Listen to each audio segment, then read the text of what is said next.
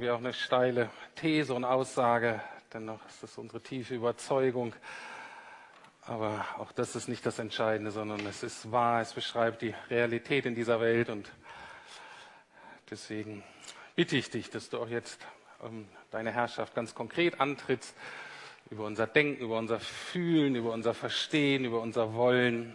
Ja, auch das muss auch wieder unter deine Herrschaft kommen, unter deine Hilfe und auch Herr, du Heiliger Geist bist derjenige, der uns das Verständnis geben kann. Und ähm, deswegen laden wir dich ganz bewusst ein. Komm, Heiliger Geist, und wirke unter uns. Amen.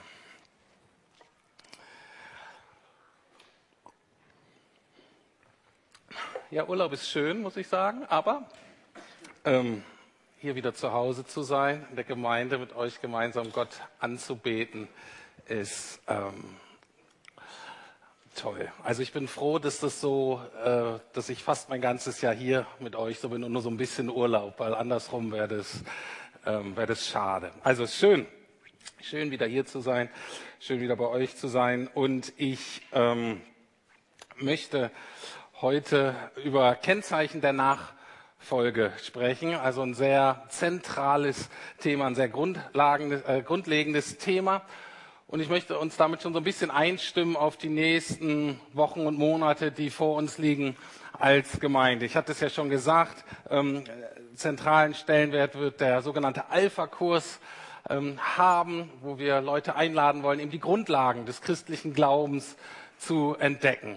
Was hat das eigentlich, wer ist dieser Jesus, hat das mit ihm auf sich? Warum ist der für euch so wichtig? Ähm, darum soll es gehen, aber wir haben auch in ein paar Wochen fängt auch eine Predigtreihe an über die Grundlagen der Reformation. Die Reformation ist etwas, was jetzt in diesem Jahr 500 Jahre ähm, her ist, was deswegen gefeiert wird, etwas, was in der christlichen Kirche, aber auch in der westlichen, europäischen Kultur ähm, ganz grundlegende Veränderungen gebracht haben, von denen wir bis heute beeinflusst sind, größtenteils positiv beeinflusst sind. Und wir wollen uns auch in dieser Predigtreihe einfach die Grundlagen angucken. Worum ging es den Leuten bei der Reformation? Und das wird dann ähm, hinauslaufen Mitte Oktober auf ein Theaterstück, ähm, wo es um die Frau von Martin Luther ging in sich eine eigene Reformatorin, die viel bewirkt hat.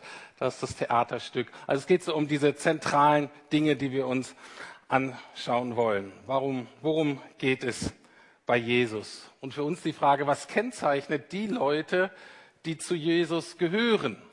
Ich würde mal sagen, die ernst und intensiv mit Jesus leben wollen. Was kennzeichnet die? In unserer Gesellschaft, wenn man so an Jesus denkt, denkt man natürlich ähm, an die Christen. Und ganz offiziell wird ja unsere Kultur noch, unsere Gesellschaft so als christliches Abendland bezeichnet. Und das ist, teilweise stimmt das noch und teilweise ist es auch verwirrend. Ähm, ich weiß, wir haben über Deike, haben wir jetzt sehr viel Kontakt auch nach Neukölln, auch zu Moslems in Neukölln, die auch schon teilweise lange hier wohnen und ähm, obwohl der hier so aufgewachsen ist, für ihn eben, dass ihr, ihr Christen seid das so und so. Und der hat natürlich keine große Feinunterscheidung. Und ich denke so, na, wenn ich jetzt so an Berlin denke, dann denke ich nicht, das ist so eine ganz christliche Stadt. Ähm, aber für ihn ist das eben ähm, ein christliches Land und das ist dann eben auch verwirrend. Was heißt das denn? eigentlich noch? Natürlich haben wir christliche Kirchen, wir haben bald die Bundestagswahl, da haben wir sogar christliche Parteien, ähm, wir haben christliche Krankenhäuser, andere große christliche Organisationen. Und da ist immer mal wieder die Frage, na, wie christlich ist das eigentlich? Wie viel von Jesus Christus, daher kommt ja der Name, steckt da eigentlich jeweils drin? Und natürlich ist das nicht nur eine Frage, die wir anderen stellen wollen, die müssen wir auch uns stellen. Uns als Gemeinde, uns ganz persönlich, wie viel von Jesus steckt da eigentlich drin? Die Bibel selber benutzt den Begriff Christen eigentlich nicht, ähm, sondern wenn von Christen gesprochen wird, wird eigentlich zwei andere, werden eigentlich zwei andere Begriffe genommen. Das eine ist Kinder Gottes, darauf werde ich heute nicht so eingehen, und das andere sind Jünger Jesu. Wir können auch sagen, das sind Schüler, das sind Studentinnen, das sind Azubi von Jesus. Die sagen, Jesus, du bist Bei dir ist das Leben und wir wollen das Leben von dir lernen. Und wir wollen uns heute ganz kurz einen Bibeltext angucken, wo Jesus zwölf seiner Jünger, zwölf seiner Nachfolger berufen hat. Und einerseits sind das die zwölf Apostel, das sind so ein bisschen äh, besondere Leute, auch für uns als, als, als Kirche, die haben auch eine besondere Verantwortung und eine besondere Rolle. Aber ich möchte aus diesem Text drei Punkte herausarbeiten über Jünger Jesu, über Leute, die zu Jesus gehören wollen, die ihm nachfolgen wollen, die uns wirklich ähm, alle betreffen. Das sind folgende drei Punkte.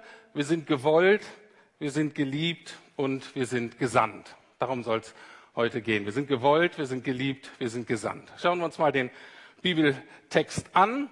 Ähm, es gibt in der Bibel vier Berichte über das Leben Jesu, ähm, vier verschiedene Leute, die das berichtet haben, was da passiert sind, und die ergänzen sich alle, sind alle so ein bisschen anders, die legen alle so ein bisschen andere Schwerpunkte, auch aufgrund ihrer unterschiedlichen eigenen Erfahrungen, die sie gemacht haben, was ihnen berichtet wurden. Und ich werde hauptsächlich ähm, aus dem Bericht über Jesus von Markus ähm, den Text vorlesen, aber auch eine kleine Ergänzung aus dem Evangelium von Lukas. Also Markus 3, Verse 13 und 14, da steht, und er, das ist Jesus, steigt auf den Berg und ruft zu sich, die er wollte. Und sie kamen zu ihm, zu ihm. Und er, eigentlich steht da nur, er machte zwölf. Das wird in der Regel übersetzt mit er berief oder er bestimmte zwölf, damit sie bei ihm seien und damit er sie aussende. Um diesen Text soll es gehen.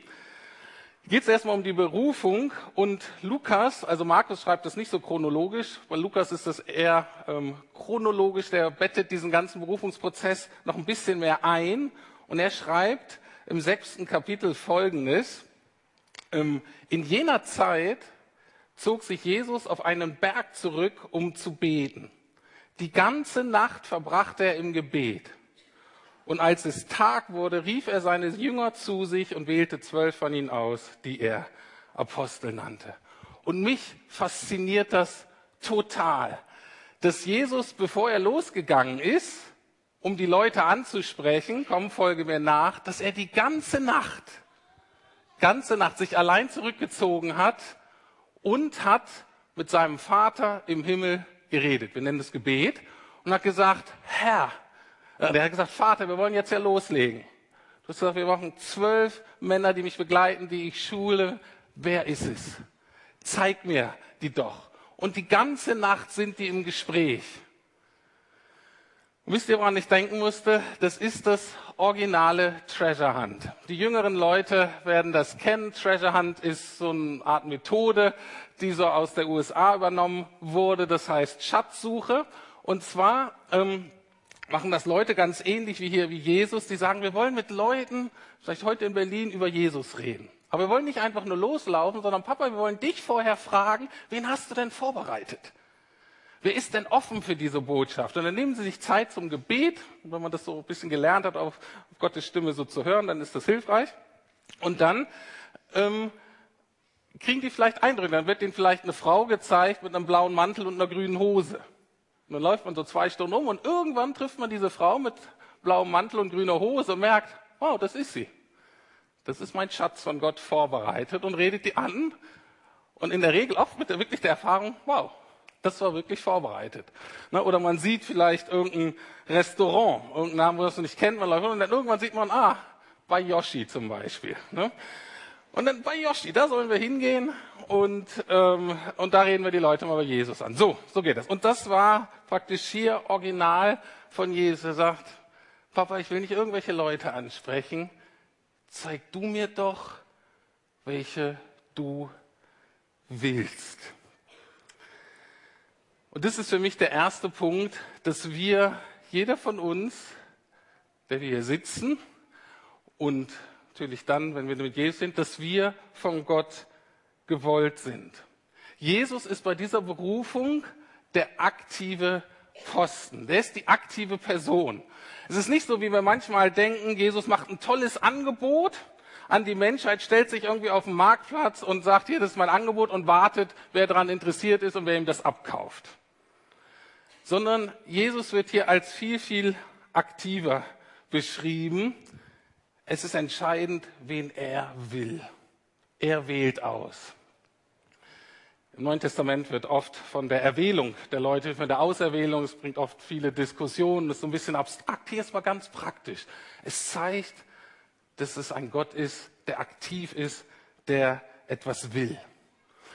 Aber das ist jetzt die göttliche Perspektive. Für die Männer, die denn angesprochen war, hat sich das natürlich nicht so dargestellt. Jesus ist denn nicht hingegangen und sagt, hör mal zu, Freundchen, Simon und Andreas, wie sie alle lesen, Papa im Himmel hat gesagt, jetzt musst du einfach mitkommen. So war das nicht sondern die zwölf Männer, die dann von Jesus angesprochen wurden, die könnten ihre ganz eigene Geschichte erzählen, wie sie vorbereitet war, wie sie Jesus begegnet haben, wann das, in welchem Kontext sie nach und nach das verstanden haben, weshalb sie dann mit Jesus mitgegangen ist.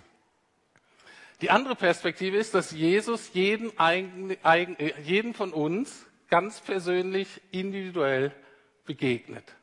Unserer eigenen Geschichte mit unseren eigenen Themen. Und es kann dramatisch sein für manche von uns und für andere vielleicht ganz undramatisch. Vielleicht bist du einfach in der Kirche, in der Gemeinde, vielleicht von dieser Gemeinde groß geworden und bist immer so mitgelaufen. Und dann war das eben selbstverständlich mit, mit dem Jesus. Aber dahinter steckt eine ganz andere Geschichte noch. Auch dich hat Jesus gewollt. Oder vielleicht bist du gesagt, ich hatte eigentlich gar kein großes Interesse, ich war da nur interessiert an das Mädchen, in dem Mädchen und habe gedacht, dann gucke ich mir das mal an in einem Gottesdienst und dann irgendwann habe ich gedacht, Mensch, das ist ja vielleicht doch ganz interessant hier im Gottesdienst, könnte ja doch was für mich sein und so nach und nach entsteht da Interesse bei dir und vielleicht macht es irgendwann Klick bei dir und dem Jesus und auch dahinter steht, das ist deine Geschichte, deine Sicht der Dinge, dahinter steht aber Gottes Geschichte, Gottes Sicht der Dinge, Jesus und Gott der Vater haben dich gewollt. Manche von euch sind als Geflüchtete, als Flüchtlinge hier gelandet. Wolltet eigentlich gar nicht hierher. Sind ähm, Situationen, ähm, sind Dinge, die wir gar nicht unter Kontrolle haben, viel zu groß. Aber auch dahinter steht jetzt hier ein Gott, der dich aktiv sucht, der dich liebt, der dich ansprechen möchte. Und das ist der erste Punkt, den ich, der mir sehr wichtig ist, dass wir von Gott gewollt sind, dass die Jünger Jesu von Jesus und dem Vater gewollt sind. Ich weiß nicht, wie es euch geht bei diesem Gedanken, der ist ja eigentlich sehr schön und sehr schmeichelhaft auch. Und man denkt, oh, ist ja toll, dass Gott nicht will irgendwie. Manche mag das auch ein bisschen beunruhigen so einen aktiven, so einen, so einen, so einen willensstarken Gott ähm, da gegenüber zu haben. Ich habe mir aber gedacht, jeder von uns, der ein halbwegs, halbwegs gesundes Selbstwertgefühl hat, oder anders ausgedrückt, jeder von uns, der eine realistische Selbsteinschätzung hat über sich, der müsste sich eigentlich fragen, warum ich? Was hat Jesus denn von mir? Warum will Jesus denn mich? Ich frage mich das immer wieder und kann es eigentlich nicht verstehen. Warum will der denn mich? Und je besser ich Jesus kenne, desto unverständlicher wird es für mich. Jesus ist der König der Welt, haben wir gerade gesungen. Jesus ist der Schöpfer aller Dinge. Die Bibel sagt, dass Jesus jetzt in einem Bereich wohnt, der herrlich ist, er wird angebetet von Engeln. Er ist immer umgeben von absoluter Liebe, von Frieden, von Freude. Und jetzt will der mich. Und die Frage, die wir uns doch stellen sollen, was habe ich dem denn noch zu geben? Deswegen die nächste Frage, wozu bin ich gewollt? Wozu bist du gewollt von Gott? Zwei Punkte. Es geht um Liebe und es geht um Sendung. Der erste Punkt steht hier ganz klein einfach nur. Wozu sind wir gewollt? Um bei ihm zu sein. Nächste Folie. Und er steigt auf den Berg und ruft zu sich, die er wollte. Und sie kamen zu ihm. Und er berief zwölf. Warum? Nee, wozu? Damit sie bei ihm seien. Und das ist ganz wichtig für uns. Unsere allererste Berufung im Leben ist nie für irgendeine Rolle, die wir spielen müssen oder für irgendeine Aufgabe, die wir tun müssen oder irgendwelche Dienste, die wir ableisten müssen oder irgendwelche Bedürfnisse, die wir erfüllen müssen oder irgendwelche Lücken, die wir erfüllen müssen, sondern unsere erste, tiefste Berufung ist zu einer Person, dass wir bei ihm sind, in eine Beziehung hinein. Das ist die Grundlage unseres Lebens. Wie im Biologischen, ne? Baby kommt und ist erstmal, wenn es gut geht, bei der Mutter und zu dieser Beziehung zur Mutter berufen und alles weiter entwickelt sich daraus. Also es beginnt mit Liebe, mit Vertrauen, mit Nähe, mit Zeit miteinander verbringen. Und das soll nicht weniger werden, sondern das soll dann auch zunehmen. Ich möchte das mal anders ausdrücken. Ich beschäftige mich seit ungefähr einer Woche nach der Lektüre eines Buches mit einer ganz einfachen Frage, die aber viel komplexer ist, als ich eigentlich dachte und ich noch lange nicht am Ende bin. Die Frage, die ich mir stelle, ist, was liebe ich eigentlich wirklich? Was ist wirklich das, was mich antreibt? Was ich, wo ist denn mein Wille? Wenn jemand das von außen oder wenn ich mein Leben so angucke, wo ich mein Geld, meine Zeit, meine Energie, meine Hoffnung, meine Wünsche, meine Nerven investiere, was wird daraus erkennbar, was ich wirklich liebe? Und dann habe ich mich gefragt, weil ja das, was ich liebe, das soll immer mehr das sein, was auch Gott liebt. Da habe ich mich gefragt, Gott, was liebst du eigentlich? Was liegt dir wirklich am Herzen? Was liebst du? Und da ist natürlich so eine riesenlange Liste rausgekommen. Äh, und, ähm, und ich möchte nur zwei Punkte, die für mich heute relevant sind, rausgreifen. Und ähm, der erste ist, Gott liebt es zu lieben. Und der zweite ist, Gott liebt es, geliebt zu werden. Gott liebt es zu lieben und Gott liebt es, geliebt zu werden. An den ersten Punkt haben wir uns gewöhnt irgendwie. Das gestehen wir Gott noch zu, dass Gott ein Gott der Liebe ist. Wir haben vergessen, wie revolutionär das ist, wenn wir uns mit anderen Religionen vergleichen, mit anderen Machthabern, Herrschern und so weiter in der Geschichte und heute, dass wir einen Gott haben, der Liebe und der es liebt zu lieben, ist revolutionär, ist fantastisch. Aber da haben wir uns irgendwie dran gewöhnt und freuen uns hoffentlich dran. Der zweite Punkt ist zumindest für mich herausfordernder, aber den lese ich aus der Bibel sehr deutlich aus. Gott liebt es, geliebt zu werden. Wie können wir das verstehen? Ich will euch sagen, wenn ich das höre, dass Gott liebt, geliebt zu werden, dann denke ich an zweierlei. Dann denke ich entweder an Leute mit einem Minderwertigkeitsproblem oder an Narzissten. Und Narzissten sind übrigens, nur eine Variante der Minderwertigkeit. Das heißt, wenn jemand, ich denke daran an jemanden, warum hat der so nötig geliebt zu werden? Na, der muss ja irgendwie minderwertig sein und, ähm, und ist nicht, hat keine stabile Identität und braucht immer Leute von außen, die ihm sagen, wie toll ihm sind. Ist das damit gemeint? Ich glaube nicht. Oder aber, noch schlimmer, wir denken an irgendeinen narzisstischen Machthaber, da gibt es ja zurzeit in der Weltpolitik auch genug, äh, von dem wir uns als Vorbild nehmen können. Und die lieben anscheinend auch geliebt zu werden, die, die gefallen sich selber im Jubel ihrer Anhänger. Ist das unser Gott? Nein. Und für mich war der Schlüssel zum Verständnis, jetzt erstmal, das gebe ich euch noch mit, prüft es bitte, prüft es theologisch, prüft es biblisch, lasst uns weiter darüber reden, weil ich halte diesen Punkt für sehr wichtig. Ähm, der Schlüssel zum Verständnis ist die Dreieinigkeit. Dass wir eben einen Gott haben, der nicht nur einer ist, sondern der einerseits einer ist, ein Gott, aber drei Personen. Das heißt, im Kern der Gottheit ist Beziehung und ist Liebe. Wenn ich jetzt versuche zu erklären, dass Gott es liebt, geliebt zu werden, dann kann ich mir das so erklären. Der Vater liebt es von ganzem Herzen und setzt alles dafür ein, dass sein Sohn Jesus, Gott der Sohn, geliebt wird. Dass Menschen ihn kennenlernen, dass Menschen ihm ihr Leben anvertrauen, dass Menschen ihm gehorchen. Und wenn das geschieht, dann freut sich der Vater und er liebt es, wenn Gott der Sohn geliebt wird. Genauso Jesus der Sohn. Jesus liebt es und tut alles dafür, dass die Menschen seinen wunderbaren Gott und Vater kennenlernen, wie er ist und anfangen, ihn zu lieben, ihm zu danken, ihm dankbar zu dienen. Und der Heilige Geist, der hat es am liebsten, wenn er so unsichtbar wirken kann, dass alle Ehre und alle Liebe bei Jesus und bei dem Vater landen. Und in diesem Sinne können wir sagen, Gott liebt es, geliebt zu werden. Ein anderer biblischer Ausdruck dafür ist, dass Gott geehrt werden soll. Und die jeweiligen Personen der Trinität tun alles daran, dass die andere Person geehrt wird. Und auch unsere größte Motivation im Leben kann es werden, alles zu tun und alles zu lassen mit dieser Motivation, dass Gott mehr geliebt wird. Auch biblisch Ausdruck kann, kann man auch sagen, dass sein Name geehrt wird oder noch ein anderer biblischer Ausdruck, die Dinge zu tun und zu lassen um seines Namens willen.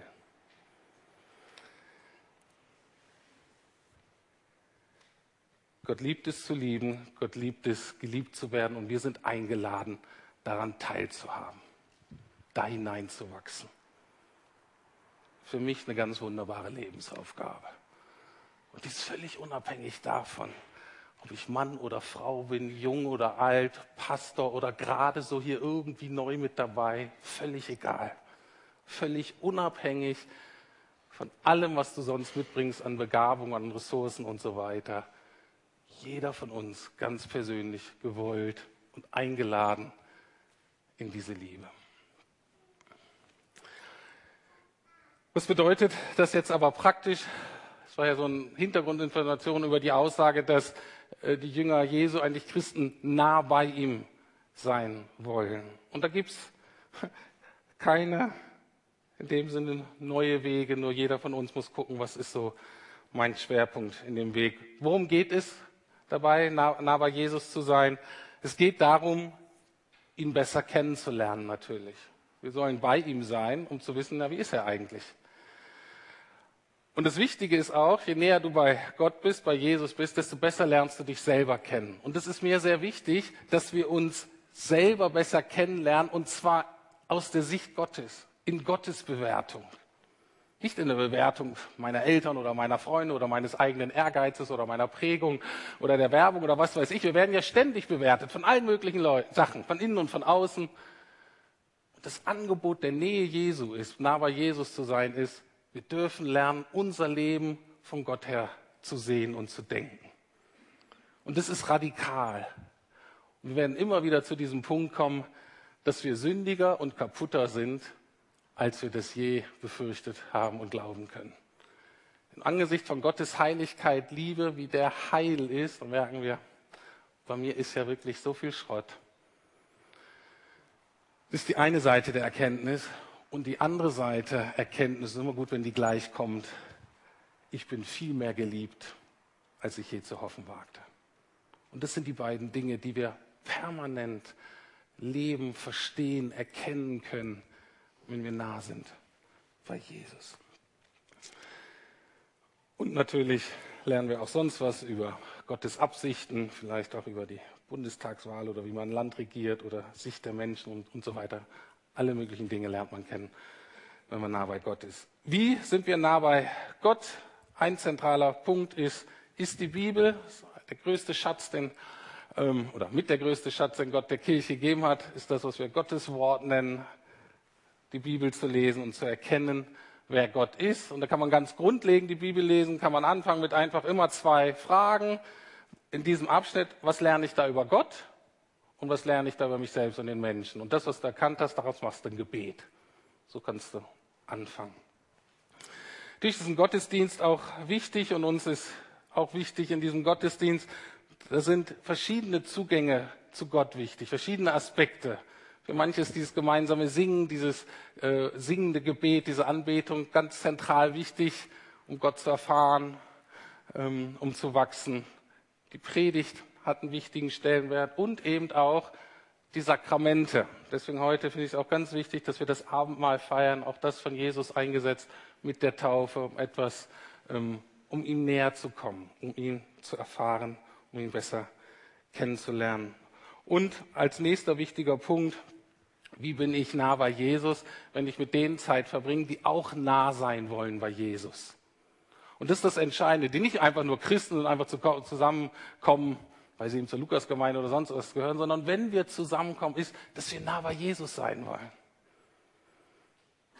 Und das, was wir dann machen, ist fast zweitrangig. Wenn wir mit dieser Motivation kommen, Das ist fast zwei. Dann gehört natürlich dazu Bibellesen und Austausch und Gebet ist wichtig und Singen ist wichtig, aber auch Essen und Trinken und Spielen und Reden und Lachen und Weinen und Feiern und das Leben teilen ist wichtig. Das Entscheidende ist, wollen wir nah bei Jesus sein und dann füllt er alles das, was wir tun. Und aus dieser liebevollen Nähe und Gemeinschaft zu Gott und zueinander ergibt sich dann eigentlich ganz natürlich das dritte Kennzeichen der Nachfolger Jesu. Wir werden gesandt aus dieser Gemeinschaft heraus, aus dieser Nähe heraus, zu den Menschen, die das noch nicht kennen, damit auch die davon profitieren können.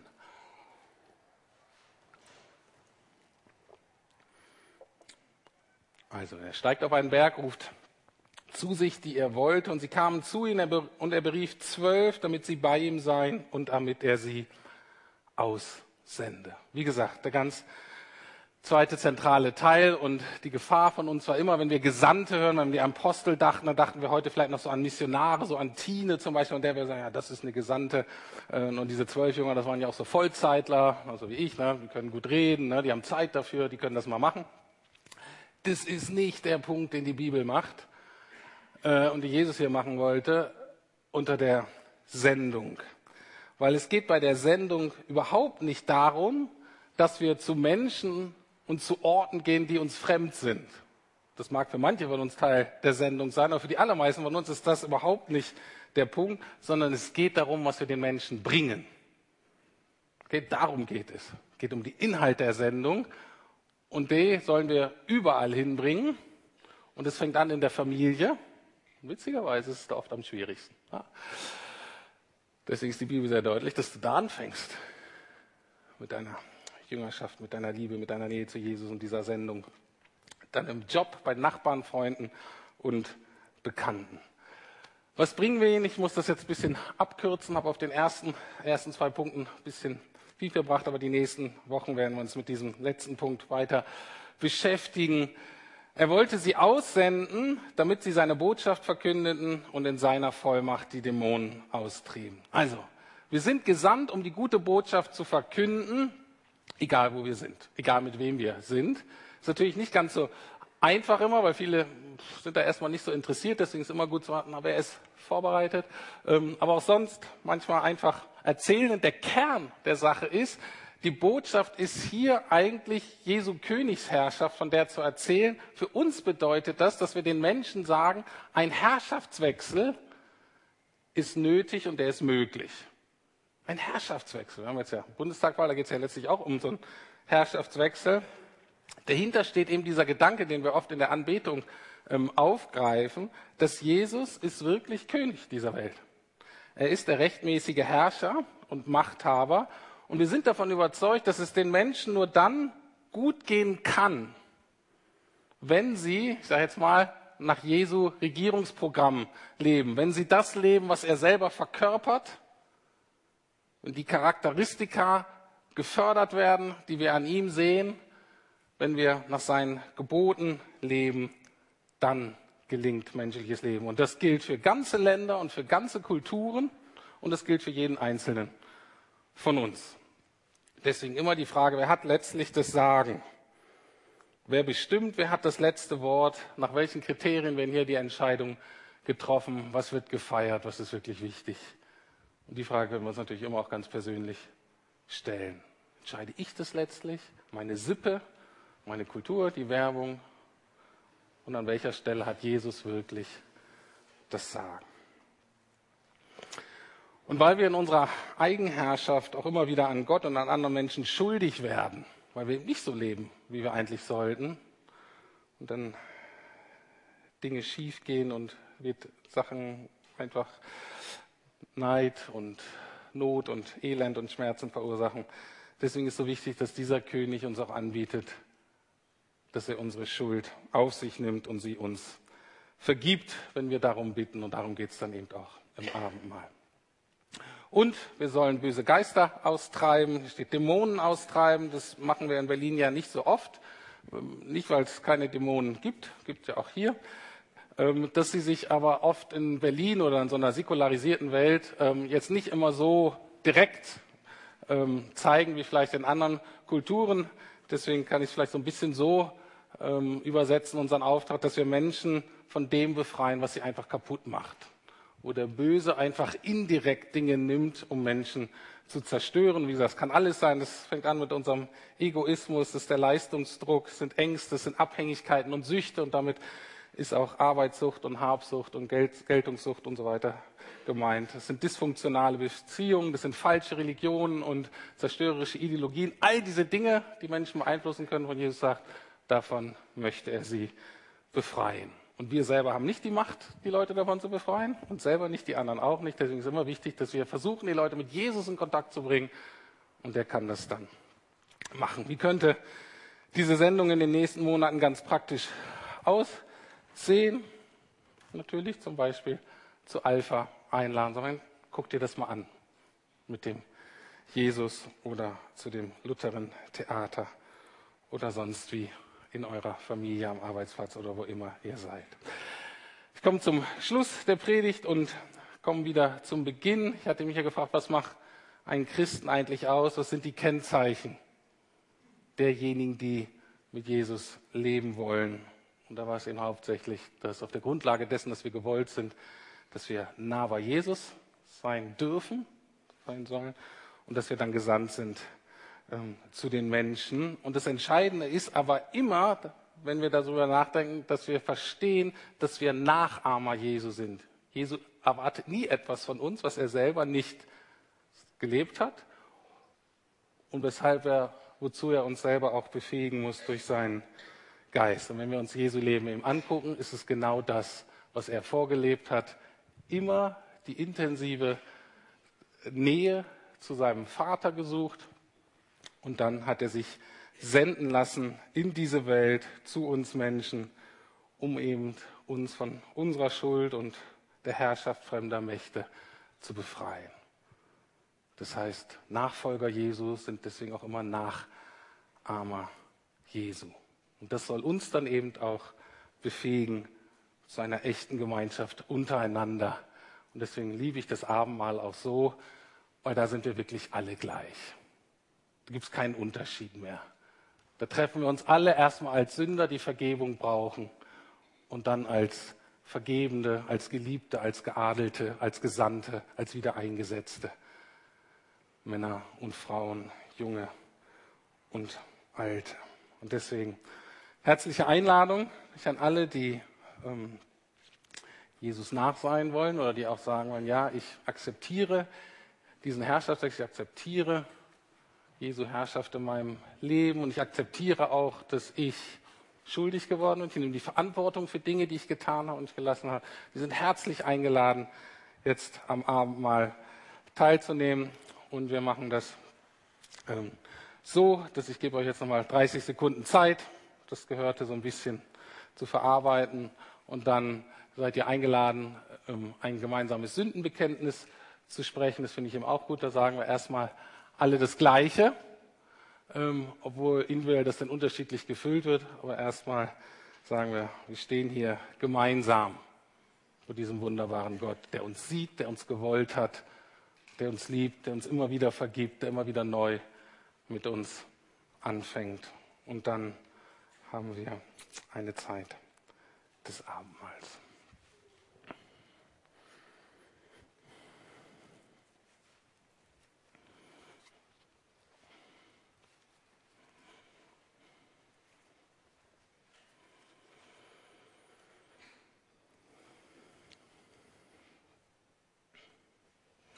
Gut, lasst uns gemeinsam unsere Sünden bekennen und Vergebung erfahren. Wer das möchte, den bitte ich dazu aufzustehen.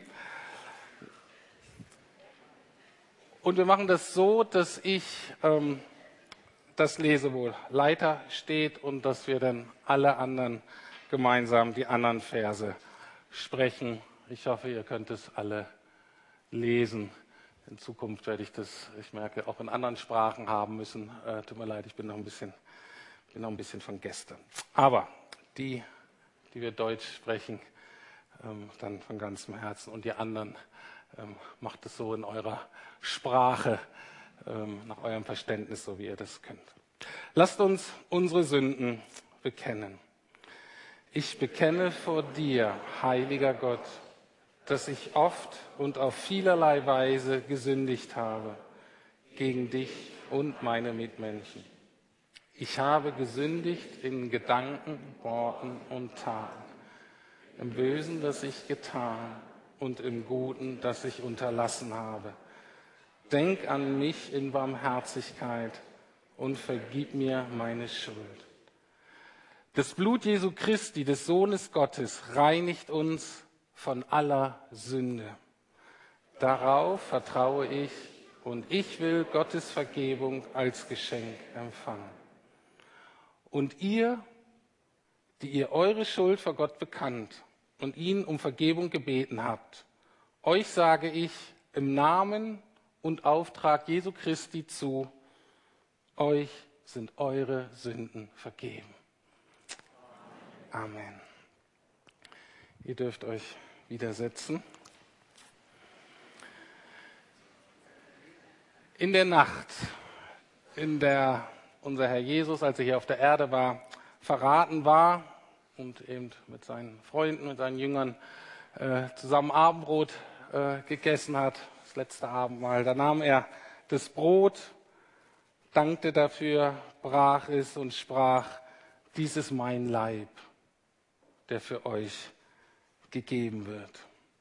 Und danach nahm er den Kelch mit Wein und sagt, dieser Wein symbolisiert das Blut, was ich demnächst am Kreuz vergießen werde, zur Vergebung eurer Sünden, zur Grundlage einer neuen, versöhnten Beziehung zu Gott. Lieber Herr, dafür will ich dir wirklich von ganzem Herzen danken, dass du jeden Einzelnen von uns wählst, dass du jeden Einzelnen von uns siehst und dass du auch für jeden Einzelnen von deinen Freunden damals und von jedem Einzelnen von uns hier heute, dass du diesen Weg ans Kreuz gegangen bist. Danke, Herr, dass du unseren Tod auf dich genommen hast damit wir leben dürfen.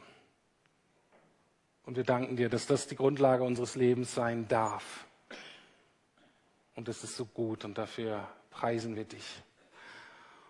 Und Heiliger Geist, ich lade dich jetzt nochmal ein, wirke du unter uns. Und wenn wir jetzt Brot und Wein bzw. Saft zu uns nehmen, dass du das wirkst, dass du, dass du uns neu Verständnis gibst, dass du ähm, eine Realität der Verbindung mit dir, der Vergebung, deiner Gnade, der Gemeinschaft wirklich erfahrbar werden lässt. Darum bitten wir dich von ganzem Herzen und gemeinsam beten wir jetzt das Vater unser.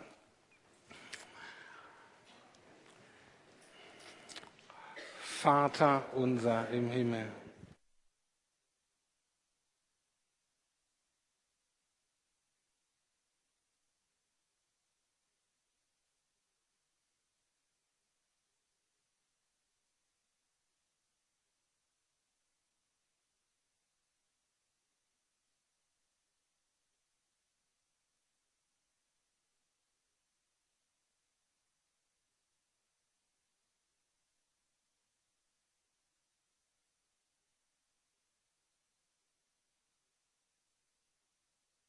Amen.